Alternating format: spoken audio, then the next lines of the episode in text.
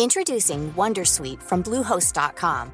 Website creation is hard, but now with Bluehost, you can answer a few simple questions about your business and get a unique WordPress website or store right away. From there, you can customize your design, colors, and content. And Bluehost automatically helps you get found in search engines like Google and Bing. From step-by-step guidance to suggested plugins, Bluehost makes WordPress wonderful for everyone. Go to bluehost.com/wondersuite.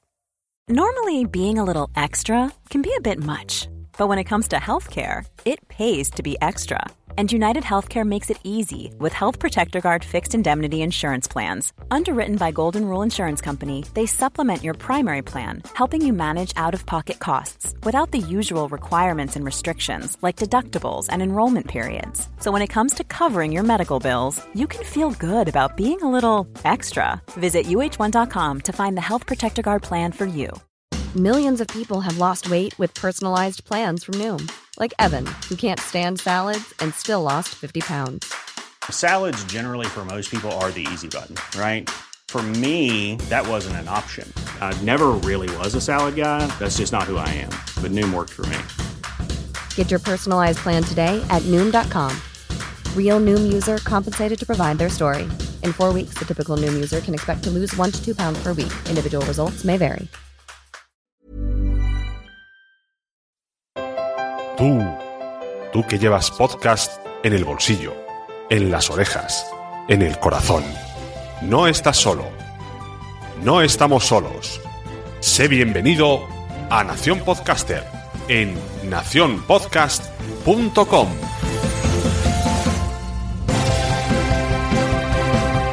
Bienvenidos de nuevo a Nación Podcaster. Yo soy Sune ya sabéis que en este podcast pues me gusta mucho investigar sobre podcasting, aprender yo mismo sobre la gente y últimamente me estoy encontrando mucha gente por fin que hace más metapodcasts como yo, pero gente que además viene del mundo de la radio y me y aprendo mucho más de ellos metiéndome en su en sus entrevistas, en sus blogs, en sus podcasts y hoy tengo con todos vosotros, con todos aquí juntos, a Francisco Izuzquiza, de franciscoizuzquiza.com, que te has metido de lleno. Ahora me vas a explicar de dónde vienes y cómo te has metido tan de lleno en el podcasting. Bienvenido, Francisco. ¿Qué tal, Sune? Encantado de, de estar aquí contigo. Oye, yo, yo no pensaba que hacíamos algo tan profundo, ¿eh? Esto de, de hacer metapodcast Sí, me, sí, sí. me- me da una sensación de, de responsabilidad que yo no tenía encima. Es verdad, sí. Bueno, a ver, eh, yo es que he estado muy solo haciendo metapodcast durante muchos años. Luego ha aparecido Milcar con promo podcast, pero más o menos éramos dos, mm, a veces tres, y ahora cada vez hay más. Está vía podcast, está, estaba, porque ya no en clave de podcast, y estás ahora tú. Y yo, bueno, esto de que la gente piense que hay competencia, al revés, yo encantadísimo, me escucho todos los metapodcasts que salen. Sí, hombre, eh, ¿sabes lo que pasa? Que es difícil y es eh, muy de muy de friki, ¿no? Voy a decirlo así, el, el hablar del propio medio. y, y, mm, bueno, alguien lo tiene que hacer. Eh, seremos tres o cuatro en este caso, pero igual que hay gente que habla de tele, gente que habla de radio, que Claro. habla de prensa y revistas, ¿por qué no vamos a hablar de podcast? Sobre Sí, todo sí. Con, con todo lo que se está viviendo ahora, ¿no? Y además ahora mismo, este año 2017 eh, o- y 2016, hay un montón de noticias. Antes era tirar solo de entrevistas a podcasters nuevos. Pero es que ahora están saliendo un montón de cosas, un montón de novedades que nos vas a hablar tú también en tu, en tu blog o barra podcast. No queda muy claro todavía. Yo no tengo claro ni yo, si te digo la verdad. Trajiste a gente que te ha hablado del EGM, que también me parece una cosa muy interesante que me gustaría que tratases. Tra- tra- tra- también trajiste a Arturo González Campos de Todopoderosos, que también dio una lección ahí muy curiosa que me gusta que la gente escuche de alguien como Arturo y no de alguien como yo, que deben decir este Mingungi que está pidiendo. Entonces vamos a hablar un poco de todo esto, cómo te has enfrentado, cómo estás llegando al podcast. Si una vez que estás en, el, en las meta entrevistas, ves qué es lo que te parecía a ti o te sorprenden cosas. O sea, ¿cómo, cómo, cómo es? Vamos a empezar desde cero. ¿eh? Te he hecho aquí un, Vale. un sumario mental, aquí te lo he volcado todo. Vale, o sea, cronológicamente, ¿no? Eh, Vamos a ver, ¿quién? Exacto, Francisco Izuzquiza. ¿De dónde vienes? Estás escuchando Nación Podcaster. Bueno, yo vengo del mundo de la radio, yo me llevo dedicando a la radio pues ya va camino de, de 10 años. La verdad es que no tengo echadas las cuentas muy bien, creo que está en torno a 10 años. Eh, y todo, en mi caso del, podcasting, empieza eh, cuando cierra Punto Radio, eh, a finales de 2012, principios de 2013, pues yo me quedo sin, trabajo en aquel momento y ya tenía claro que a falta de contactos, que es de lo que se tira en este mundillo cuando te quedas sin trabajo, pues hay que hacer algo. yo quiero hacer algo para seguir moviéndome en, en, este mundillo y que alguien algún día se fije en mí. Entonces pensé en la alternativa del podcast. Dentro de, de Punto Radio yo ya me encargaba, en, cierta, cierta manera, dentro de los programas en los que yo estaba, de mover redes sociales y de, mm, y de colgar en Internet lo que entiendo ahora que está, entre comillas, y ya abrimos otro debate luego si quieres, eh, lo que está como mal llamado como podcast, ¿no? Es decir, las grabaciones de radio que se suben ahí a Internet como si fuera un armario de cintas antiguas y ahí se quedan por los siglos de los siglos. Bueno, yo me ocupaba de eso y ya me empezaba a preguntar si el podcast eh, por sí mismo no tendría una, una, vida, unas posibilidades diferentes a la radio.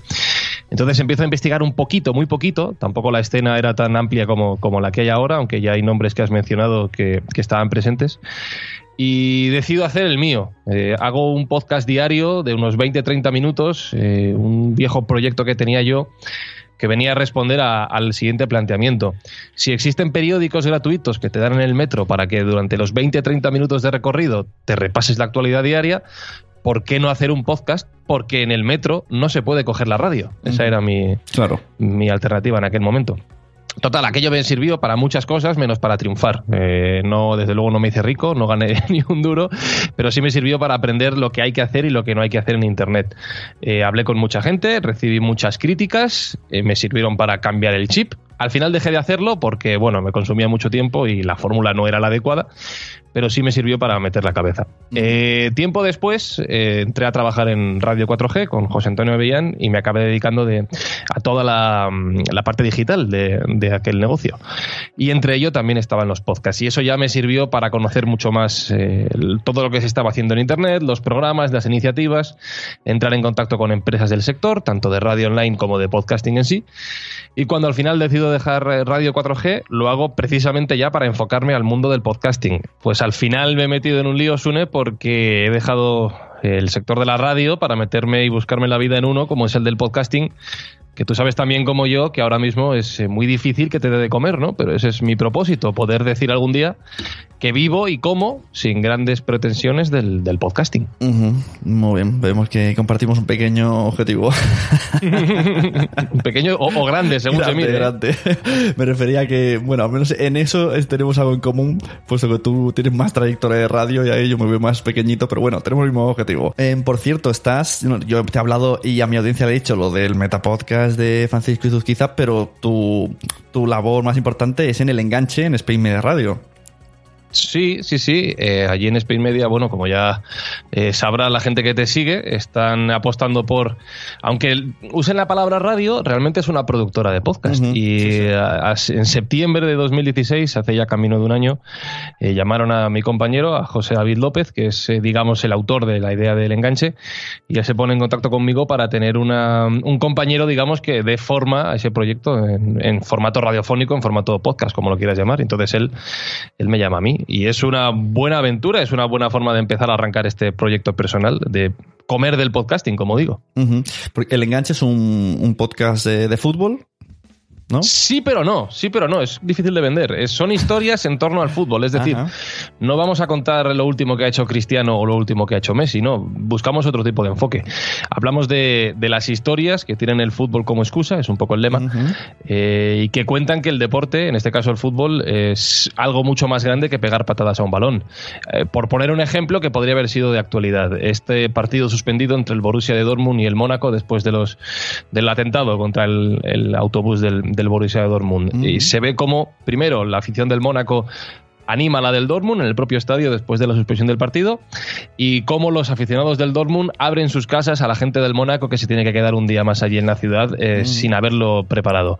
Bueno, pues esas son las historias que nos gustan en el pues enganche y os animo a todos a probarlo, claro. Que yo sabía de la existencia del enganche y creo que no le da oportunidad porque estoy tan desactualizado de fútbol que decía, uff, si no, no, yo soy, soy del Madrid, pero hace, vamos, de tres años que no veo ni un partido, digo, como no me apetece escuchar un podcast de deportes, pero ahora me dices eso y ahora sí. Entonces, habrá que escuchar el enganche. ¿Cuántos sois y cómo lo preparáis?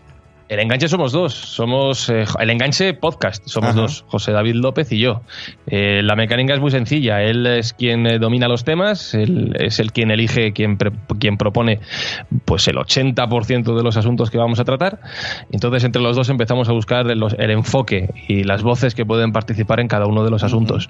Yo me ocupo más de la producción y de la escritura del, del guion en sí, de preparar las introducciones, los sonidos que van a sonar, etcétera, etcétera. Y ya por último, entre los dos acabamos preparando las entrevistas. Y ya es cuestión de ir a Spen Media, grabarlo con nuestra técnico, Raquel, y lanzarlo.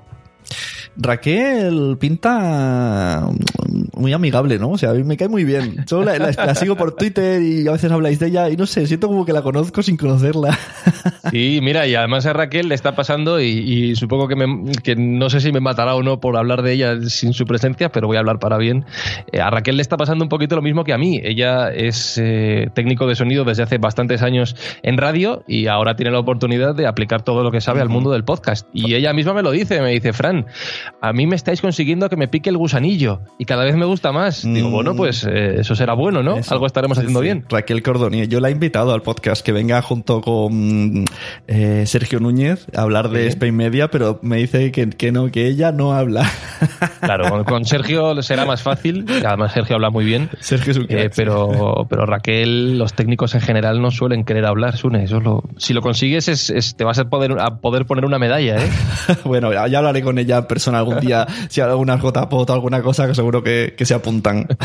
yo sé que escuchan muchos podcasts, Raquel, y, muchos que hago yo también los escucha porque me va dejando comentarios. Así que, no sé, a mí me, todavía no, antes has dicho, supongo que todo el mundo conoce que SP Media Radio es, pues te digo yo que no se conoce tanto. Yo quiero traerlos porque quiero darlos a conocer porque no es tan conocido.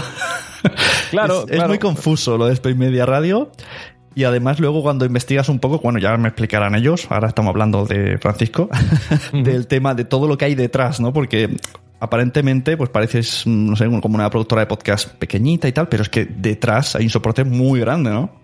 Sí, sí, sí. Bueno, eh, deberíais. Además, ellos eh, tienen las puertas abiertas a cualquier persona que quiera ir a ver los programas eh, que se hacen. De hecho, en el daily que hacen por las mañanas, que lo hace Sergio, siempre comienza diciendo que, o termina diciendo que el correo está a disposición de cualquiera que quiera ir a verlo. Sí, sí, sí. Yo tengo ganas. Cuando me pase por Madrid, a ver si me entro ahí.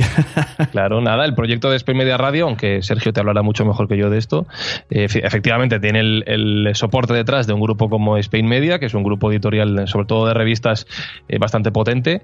Eh, es pequeñito, como dices tú, pues hombre, físicamente sí, es un, es un estudio solo, es una pequeña redacción, pero por ahí pasa gente muy importante todas las semanas. Así que, bueno, mm, pequeñito de espacio, pero yo creo que desde mm. luego no de ambiciones. Sí, no, no, ya, ya, por eso. Pero, pero por eso digo que no, yo hablo con la gente, no conocen eh, este, esta red de podcast, pero yo pienso que llegará lejos porque es, es una, una, apuesta grande por parte de un grupo de, bueno, editorial y periodístico, ¿no? Y han dicho, nos metemos en los podcasts y se han hmm. metido, pues, o se han montado ahí un estudio y se han metido en serio. Yo veo que es algo bastante serio. Sí, sí, sí, Además, ahora mismo solo hay dos productoras, voy a decir dos productoras profesionales y que se me entienda bien esta expresión, que siempre voy con mucho cuidado cuando digo esto. Solo hay dos productoras profesionales de podcast, o al menos que yo conozca, ¿no? Que son Podium y Spain Media. Luego hay otras redes de podcast que han nacido más del ámbito amateur. Antes has mencionado a Emilcar, por ejemplo. Eh, bueno, sí, eh, pero ahora mismo el ámbito es muy reducido, así que tienen la oportunidad de, pegar primero y por tanto pegar dos veces. Sí, sí, además no, no, están saliendo muchas. Antes has hablado también que has estado en radio radio 3G, 3G Radio, no recuerdo cómo se llama bien. 4G, sí, 4G, 4G 3G es el del móvil. radio 4G que eh, parece como que quiere ser podcast, pero no, lo transforma en radio online. Es, es, una radio online, aunque podrían un poco tirar por las dos cosas. Eh, sí, a ver, eh, esto lo, lo, digo tanto en el caso de Radio 4G como en el propio nombre de Spain Media Radio. Em, ahora mismo, dado que la industria de la radio online y del podcasting todavía no está muy, muy desarrollado, muy estandarizado y sobre todo, yendo a lo práctico, no está claro cómo sacar dinero todavía de todo este mundillo, eh, las empresas que se meten en estos embolados todavía no tienen muy claro hacia dónde tirar, ¿no? En el caso de Spain Media Radio, solo lo hago referencia a la propia palabra radio en el nombre, que puede llevar a confusión, como tú decías antes, ¿no? En el caso de Radio 4G, era un proyecto muy ambicioso de radio online que se fue dando cuenta poco a poco, con el paso de los meses, de que a lo mejor había que asentar primero las bases en la FM para luego atacar ese sector más, más moderno. Pues el tiempo dirá si ha sido un acierto la estrategia o no. Eh, vamos a ver. Eh, pues yo en Radio 4G mm, conozco a conozco de manera internautica a Sharai y me va preguntando a veces cómo me va el tema podcast. Lo veo también como que va diciendo que ya ganas dinero. Digo, no, hija, no. Así que estamos ahí todos un poco en el tema, pero bueno, está difícil. Bueno, si tuvieras una varita mágica, ¿vale? ¿Mm? ejercicio de mucha De, podcast ficción, ¿no? Exacto. Un- vamos a hacer aquí un serial ficción.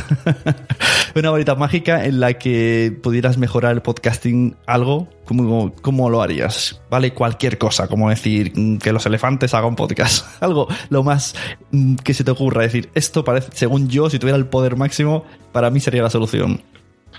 Bueno, yo soy, intento ser muy realista en todo esto, ¿no? Alguna vez he escrito sobre todo lo que se habla del boom del podcasting, que se lleva hablando del boom del podcasting, yo creo que más o menos desde que se habla del fin de la crisis, ¿no? Parece que, que- que llega ya, pero nunca aparece. Y es que yo creo que no existe un boom del podcasting como tal. Entonces, eh, ¿qué es lo que yo haría? Bueno, pues sentar las bases mm, sólidas y, y yo creo que un poco racionales, ¿no? Eh, definir cosas tan sencillas como qué, qué es una descarga de un podcast, cosa sobre la que ya he escrito en el blog y lo publicaré en los próximos días, por cierto, ya te lo, ya te lo adelanto. Cómo monetizar, cómo vender publicidad para podcasting, algo que mm, acepten tanto las propias productoras como los eh, comerciantes. Y sobre todo algo muy sencillo y que creo que es trabajo de, de todo el sector, que es conseguir que la gente sepa qué es un podcast. ¿Qué diferencia hay con la radio? ¿Qué te puede ofrecer que no encuentres en ese otro soporte? ¿Y cómo llegar a ellos? O sea, no pido nada raro, ¿sabes? No pido eh, que mañana todos ganemos miles de millones. No. Creo que tenemos un trabajo que hacer, que está claro lo que tenemos que hacer y hay que ponerse a ello. Eso es todo lo que quiero. Sí, el tema mm, está un poco chungo el tema hablando de económicamente porque las, las empresas de publicidad no quieren saber nada por ahora porque no tienen retorno físico co- donde contar, no, no hay clics, no es como el- incluso el típico tweet de sígueme tal, retuitea, que ahí tienen información y les cuesta un poco, aunque no me entra mucho en la cabeza cuando existe el EGM y existe la publicidad en radio online que, que- que les parezca tan raro el podcast, no lo entiendo. Bueno, eh, que- porque llegamos eh, tarde, en el sentido de que todos los soportes en Internet están desarrollados menos el del audio, ¿no? Eh, fíjate que, por ejemplo, dentro del mundo del audio hay un sistema que ya funciona y que nadie discute, que es Spotify. Ahí suenan los anuncios con mayor o, o menor volumen, pero parece que los anunciantes sí consideran que Spotify es un medio válido para poner su publicidad. ¿Por qué Spotify sí y un podcast no? La mecánica es la misma, o sea, técnicamente es exactamente la misma. ¿Cuál es el problema? Que no está claro eh, cómo funciona el mundillo, no está claro cuánta gente te va a escuchar, no está claro cómo inserto mis anuncios para que funcionen exactamente igual que Spotify. No está claro, pues, eh, los números en general. Claro. Bueno, Entonces, no está claro, eso es lo que hay que definir. Hay que arriesgarse, creo yo. Al- Alguien tiene que empezar a arriesgar y si nadie empieza, ahora está un poco como es al principio, pues los precios son muy bajos y es la hora de experimentar, pienso yo. Pero vamos, supongo que la gente no quiere derrochar dinero así como así. Has dicho que tienes una entrada preparada sobre estadísticas. ¿Escuchaste, supongo que sí, la entrevista a Tony Amafeo en Forbes Daily? Sí, sí, sí. De hecho, fue una pregunta de Sergio la que me llevó a pensar, oye, tengo este tema en la nevera y tengo que escribir sobre ello. Vale. Mm, ¿Tú eh, alojas en Spreaker?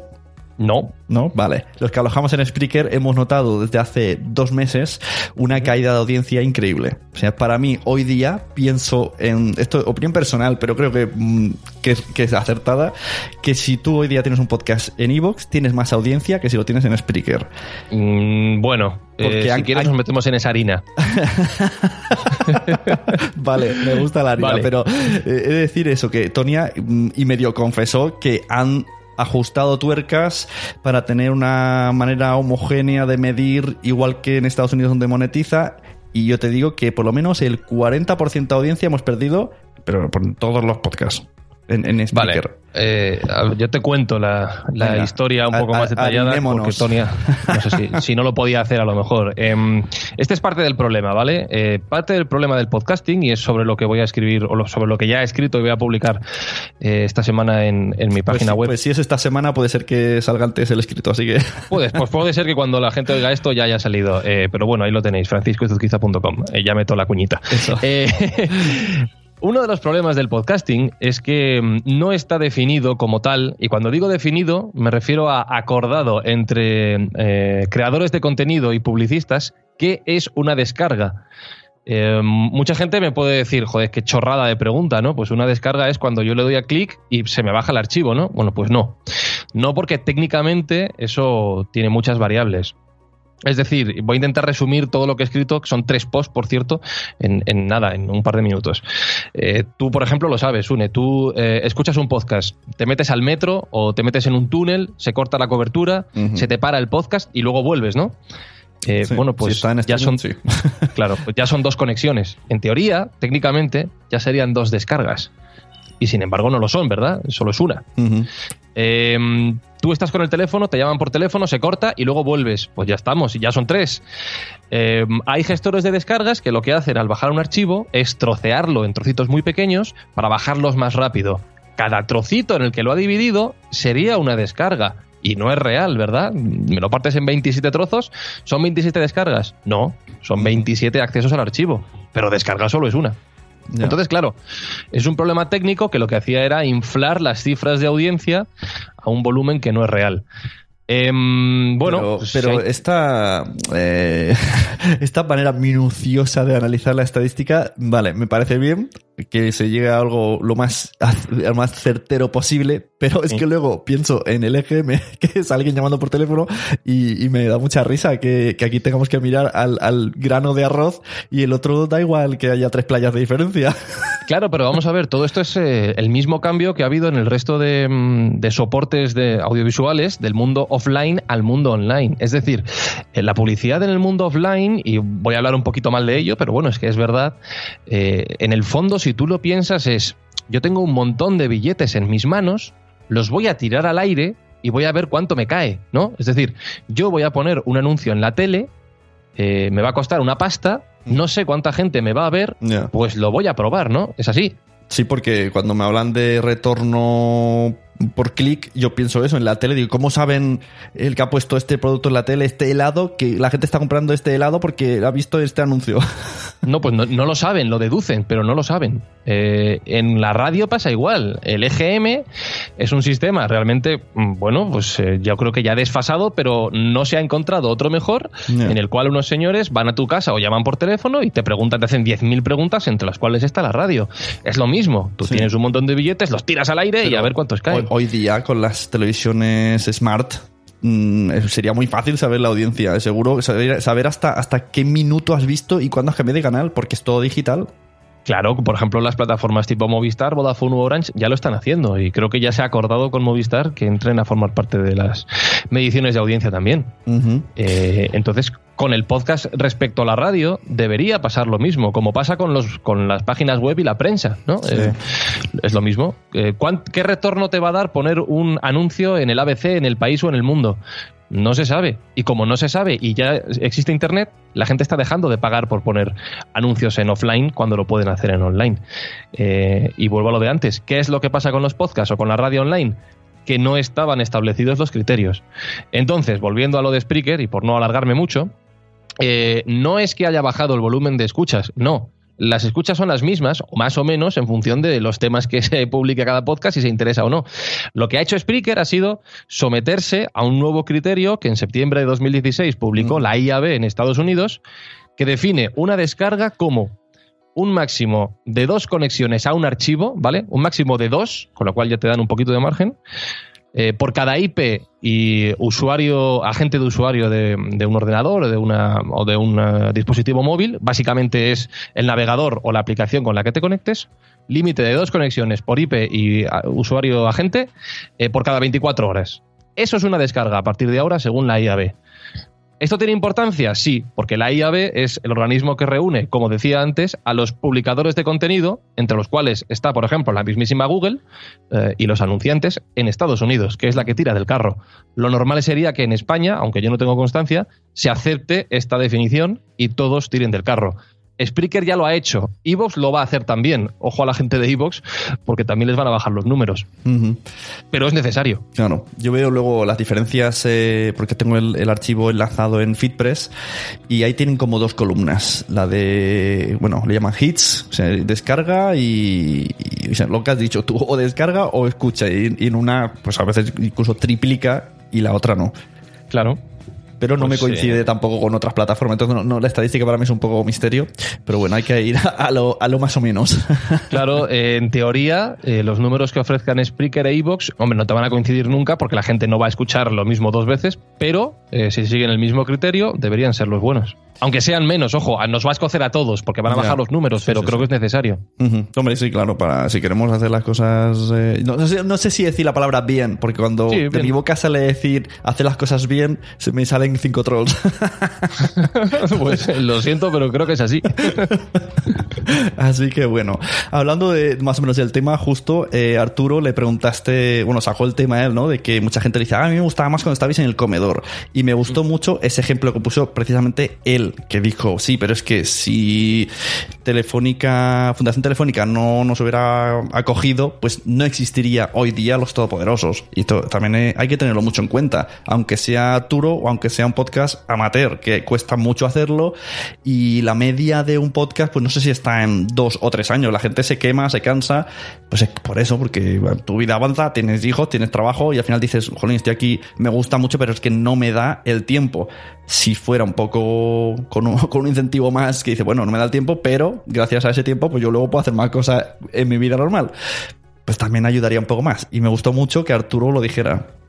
Claro, claro, pero es que la pregunta habría que hacérsela a cada uno de los oyentes de, los podcasts en sus propias profesiones, ¿no? Eh, pues yo qué sé, pregúntale a un arquitecto cuánto mm. tiempo aguantaría diseñando planos gratis, o pregúntale a un peluquero cuánto tiempo aguantaría cortando el pelo gratis. Eh, bueno, pues a lo mejor al principio lo hace por gusto, por aprender, ¿no? Que es lo que se suele decir, por la mm. promoción, pero pasarían seis meses, un año y te dirían, chico, esto a mí no me renta, y yo tengo una manía que es comer Mm, llámame loco, y pagar un piso. Sí, pero no sé por qué, por qué se pone mucho en el punto de mira en el tema del podcasting cuando yo, siempre digo, por ejemplo, el fútbol. Yo pago por jugar a fútbol los domingos y pago y, seguiré pagando porque es que si no, no puedo jugar. Y hay gente que cobra y no les digo, ah, qué mamones, que cobras. pues es normal, es normal. O sea, en, una economía como la que nos movemos, al final lo que estás vendiendo son, y ya me pongo muy teórico, tu tiempo y tus conocimientos, ¿no? Eh, ¿Y por qué en el podcasting no se puede, no se puede cobrar por ello? Pues claro que se puede.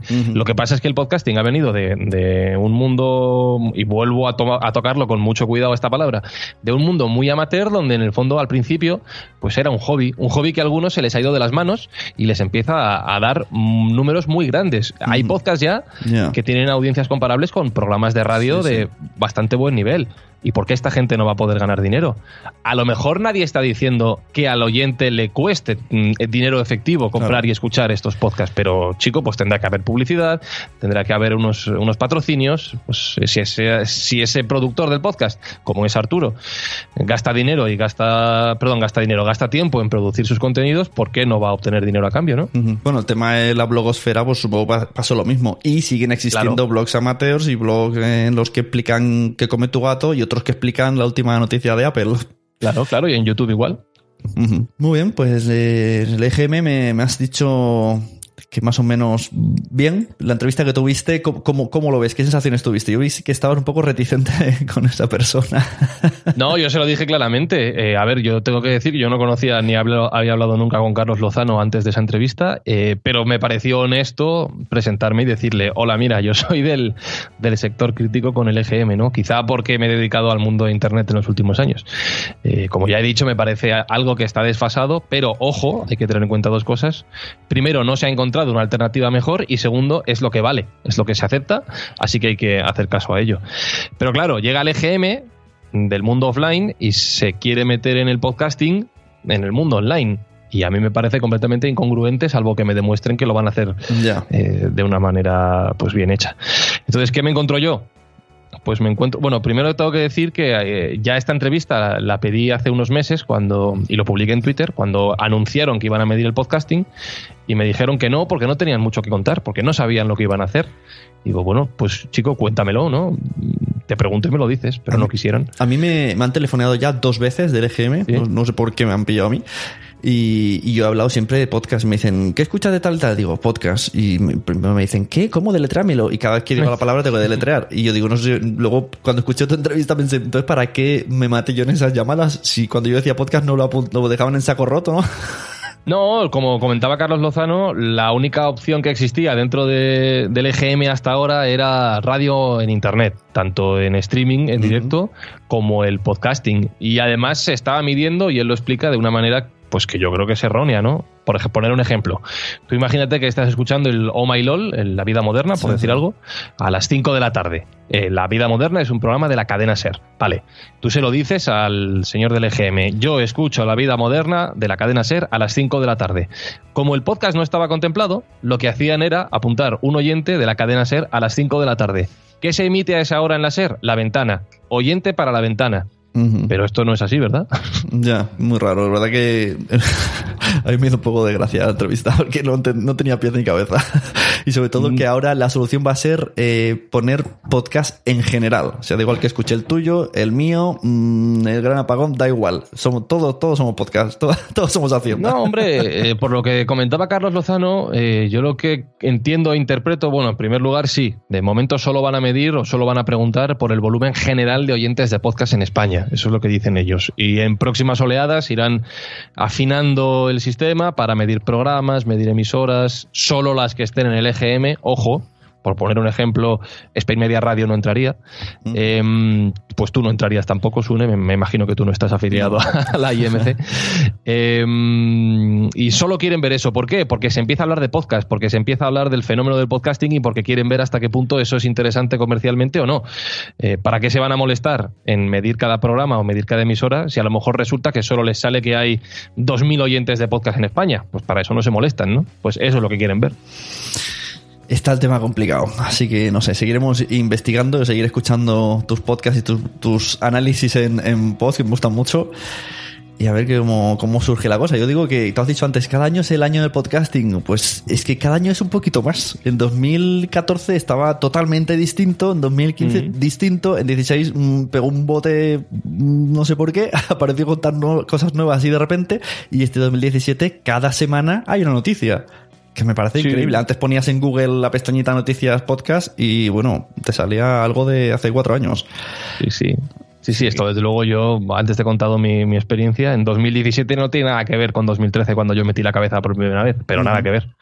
Eh, yo no creo en el boom del podcasting porque no creo en ningún boom y de hecho creo que todas las burbujas que llegan son Claro, malas, ¿no? claro. Pero, pero lo que sí que estoy de acuerdo contigo es que cada año se produce un crecimiento y eso es lo interesante. Sí, este año ya empiezan los coches con la aplicación podcast, ya están saliendo, yo ya conozco varias Claro. personas que lo tienen y conforme vayamos renovando coches, pues cada vez habrá más. ¿Y qué pasará cuando sea así de fácil que digas, este icono de podcast del coche, ¿qué es? Que mucha gente que tiene el icono de podcast en el iPhone y no saben lo que es. Te preguntan, ¿qué es eso que haces? Pues eh, podcast, no sé qué, y vale, ¿qué es? ¿Tienes, ¿Qué móvil tienes? Un iPhone. Enseñas, coges su móvil, apretas la aplicación podcast y ves 3000 mm, audios pendientes y dices, vale, o sea, un día lo tocaste y ahí se quedó. Claro, claro. Pues para ese momento, el día en el que la gente sepa lo que es un podcast o por lo menos tenga fácil eh, descubrir lo que son en el coche o en el móvil, eh, pues tendremos que habernos preocupado de hacer el trabajo previo, que es el de hacer y preparar buenos contenidos. Y creo sinceramente que en España ya se están haciendo contenidos de primer nivel a, a nivel mundial, ya no solo digo de nuestro país. Eh, así que si, habemos, si hemos hecho ese trabajo bien, el día en el que la gente pueda descubrir fácilmente los podcasts, tendremos mucho ganado. Hombre, la verdad es que eso que dices, eh, sí, se ha mejorado mucho en el contenido y sobre todo, sobre todo en el sonido. y creo que nos ha venido bien estar de tapaillos porque hemos tenido muchos años de mal sonido y de bastante cutrez, y me incluyo. y eso ya se ha superado más o menos. Ahora, hoy día, alguien que empieza un podcast nuevo, su episodio número uno suena súper bien. Y, Claro. y si es oyente de hace muchos años, incluso el contenido dices, jolín, vaya, vaya episodio número uno para ser su primera vez que toca un micrófono. Y esto antes era, bueno, pasaban dos y tres años y la cosa iba evolucionando muy lentamente. Así que ahora cuando la gente lo descubra dirá, uy, pero qué bien es esto. Entonces sí que dirán, es como otra radio. Claro, sí, sí, desde luego el trabajo que habéis hecho, y ahí os hablo de vosotros, los, los pioneros en el podcasting, ha sido muy, muy importante y es, simplemente es ensayo y error, ¿no? Lo que dices tú, pues probar si esto funciona, si esto suena bien, si esto suena mal. Evidentemente creo que para la profesionalización del podcasting, pues que haya surgido Spain Media o que haya surgido Podium, pues es claramente un salto cualitativo brutal. Otras iniciativas como la de Goodit, por ejemplo, con quien también hablé, han sido muy importantes porque han permitido que mucha gente, primero, ese problema que dices tú de que suena cutre o que suena mal se salva si contratas sus servicios. Ellos son técnicos profesionales y tú solo tienes que ocuparte de que lo que cuentas sea interesante. Claro. Eh, y yo sí que estoy de acuerdo de que si quieres que el podcasting funcione, tiene que sonar bien. Nadie se imagina hoy en día, en 2017, a un youtuber con eh, una cámara de las antiguas de 480 píxeles de resolución. No, ya te están pidiendo un Full HD como mínimo, ¿no? Pues no te digo, no te digo ya un 4K, pero un Full HD seguro. Pues con el podcast igual. Eh, ya cada vez es más difícil que, que la gente acepte, salvo que lleven muchos años, un podcast que suene mal o que suene a muy, muy, muy, muy, muy casero. Ya te piden un nivel. Y eso es bueno para todos. Pues sí, yo creo que sí que es bueno, sobre todo para nosotros mismos, que la gente se preocupe un poco de, tampoco digo sonar en high quality surround, pero al menos que sea algo decente, que es hoy día es bastante sencillo, un micrófono normalito de Amazon dinámico ya te apañas. Sí, sí, sí, sí. Además, bueno, si tú mismo los estás contando en tu, en tu página y en tu podcast, ¿no? Los mejores micrófonos, las mejores opciones, lo que tú vas probando, así que ya meto tu cuñita a la gente que le haga caso a Sune, que va a aprender mucho. yo sí, porque además voy a lo, a lo barato, así que si me seguís os va a salir barato, porque yo no soy de gastarme... Ahora, ahora se ha puesto de moda mucho las tarjetas estas eh, tipo... Bueno, como tarjetas de sonido, de for, for- ¿Cómo se llama? For... Focusrite, Focusrite. Yo todavía no he llegado a ese paso, pero ahora ya parece que está de moda eso en el podcasting. Habrá que probar a ver qué tal. Dicen que suena esto de maravilla cuando te lo pones. Bueno, habrá que probarlo. Yo, si te, si te cuento lo que tengo yo, yo tengo una, una torre eh, normal de ordenador a la que le he puesto tres tarjetas de sonido y tengo una, una mesa de mezclas. Con eso, bueno, ya depende de lo que te quieras gastar, pero con eso te puedo asegurar que haces unos podcasts que suenan francamente bien. Ujú. Muy bien, pues muchachos y muchachas, aquí tenéis Francisco Izuzquiza, podéis encontrarlo en El Enganche. Sé que hablasteis de Johan Cruyff, ese chip que me quedó pendiente y dije, este tengo que escucharlo. Debes, debes, debes, debes y, y te pasaré lista. vale, un examen, ¿no? Que es lo que dijimos. y a seguirlo también por su página web, que está muy interesante. Que aquí ya, si escucháis este podcast, yo ya voy más o menos informando de lo que hace él, porque me gusta tanto que lo voy metiendo en la sección noticias o algo, porque es que siempre hay mucha chicha en tus podcasts, duran justito con la información ahí súper comprimida, lo haces muy bien la entrevista y me gusta mucho. Tengo que aprender de ti, de Sergio, todas estas cosas de entrevistas que hacéis, que, lo claváis. Bueno, pues nada, oye, muchas gracias, pero vamos, que nosotros no, o por lo menos yo hablo por mí, no estamos para, para enseñar a nadie. ¿eh? Yo, de hecho, en mi blog o en las charlas que hago, soy consciente de que, de que el 99% de la, de la población humana no lo aguantarían. Es demasiado denso, friki, o eh, media hora hablando de podcasting como hemos hecho tú y yo, no sé cuánta gente lo aguanta, pero si alguien es capaz de hacerlo, eh, oye, enhorabuena y no- vámonos a un bar y nos tomamos algo porque creo que tenemos una charla larga por delante. Hay gente, gente que sí, hombre, para eso, para eso estamos los metapodcasts, si no ya hubiésemos cerrado la persiana hace tiempo. Hay, hay, hay nicho para todo. Claro que sí. Muy bien, pues muchas gracias. Nada, gracias a ti y un placer charlar contigo, Sune. Hasta luego. Chao. Hoy, en el enganche, Johan Cruyff, el hombre más importante del fútbol. Ese chupa chups tan mítico. Esa forma de hablar castellano tan. La ventaja suya es que habla mucho mejor castellano que yo. tan holandesa. Ese físico tan peculiar. El flaco, le llamaban. Esa forma de entender la vida. La que le llevó a llamar a su hijo Jordi, desafiando a un régimen franquista que no permitía los nombres en catalán. La que le hizo desafiar al Ajax, a su Ajax, dos veces. La primera cuando quisieron venderle al Real Madrid, provocando que él decidiera ir al Barcelona. Y la segunda, cuando consideraron que ya era demasiado mayor para el fútbol, haciendo que Cruyff fichase por el Feyenoord, el máximo rival.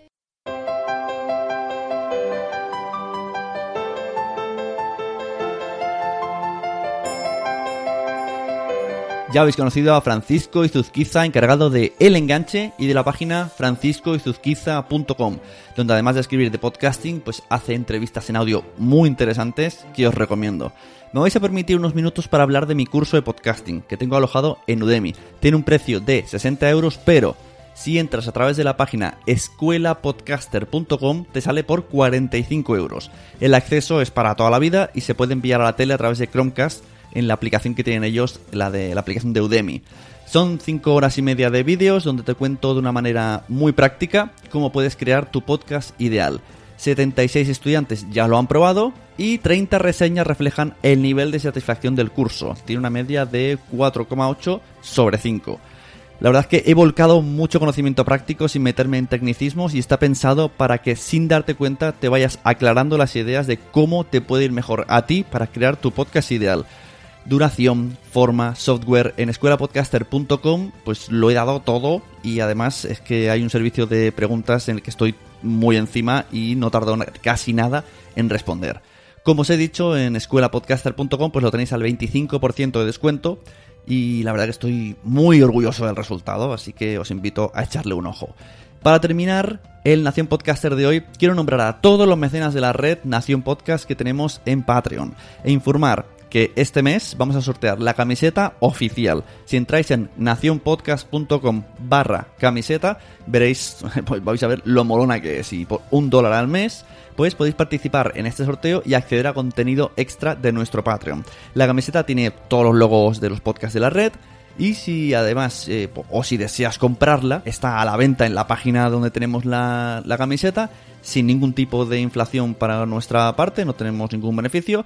Y si entráis en nacionpodcast.com barra camiseta, pues veis ahí los links y toda la información sobre el tema de la camiseta y del concurso. Y ahora paso a agradecer todo ese apoyo que se da a la red a través de Patreon, a todos los majos y majas que contribuyen cada mes en nacionpodcast.com barra Patreon. Pienso luego ya tú sabes, Podstar FM, de Miguel Tres Cantos, Manuel Hidalgo Muñoz, Mónica de la Fuente, David Ferré, Migartri, Bichito o Wichito, Dani 1989, Tribu Paleo, Luis del Valle, María Santonja, Jorge, Richie Fintano, Tesacu, Mariano Pérez Caro, Víctor Moyá, Rubén RS, Daniel Roca, Punto Primario, Víctor Lozano, Sandra Vallaure, Carvala, Boomsy Boom, Entre Trabajadores, Bárbara, Ernesto El Borrado, Marien Bub y Juanma Aranda.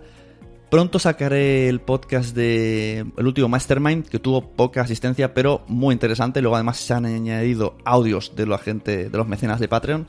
Así que estad atentos porque viene un audio de estos de, de sentarse y ver qué es lo que piensa el resto de gente, en este caso el resto de mecenas de la red, sobre el podcasting. Muchas gracias y recomendad todos los podcasts que gusten a todo el mundo. Porque ya sabéis que a todo el mundo le gustan los podcasts, pero ellos todavía no lo saben. Yo soy Sune y habéis escuchado Nación Podcaster. ¡Hasta luego!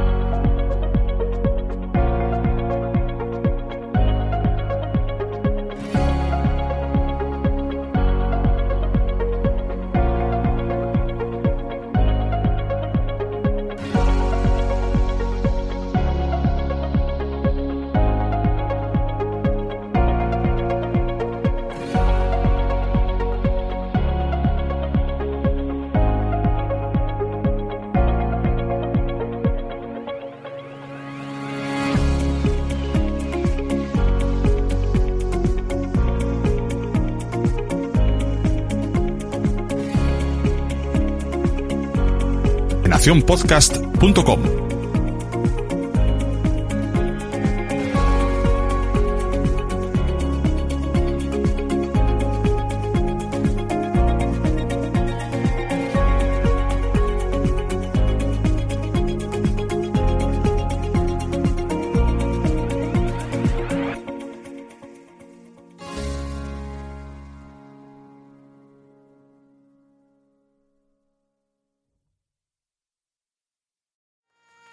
¿Te ha gustado este episodio? Pues vuelve al siguiente a por más. Y si te has quedado con muchas ganas, entra en nuestro premium. Quiero ser podcaster.com barra premium. Ahí tienes un montón de episodios más, además sin cortes y muchísimas cosas más extras.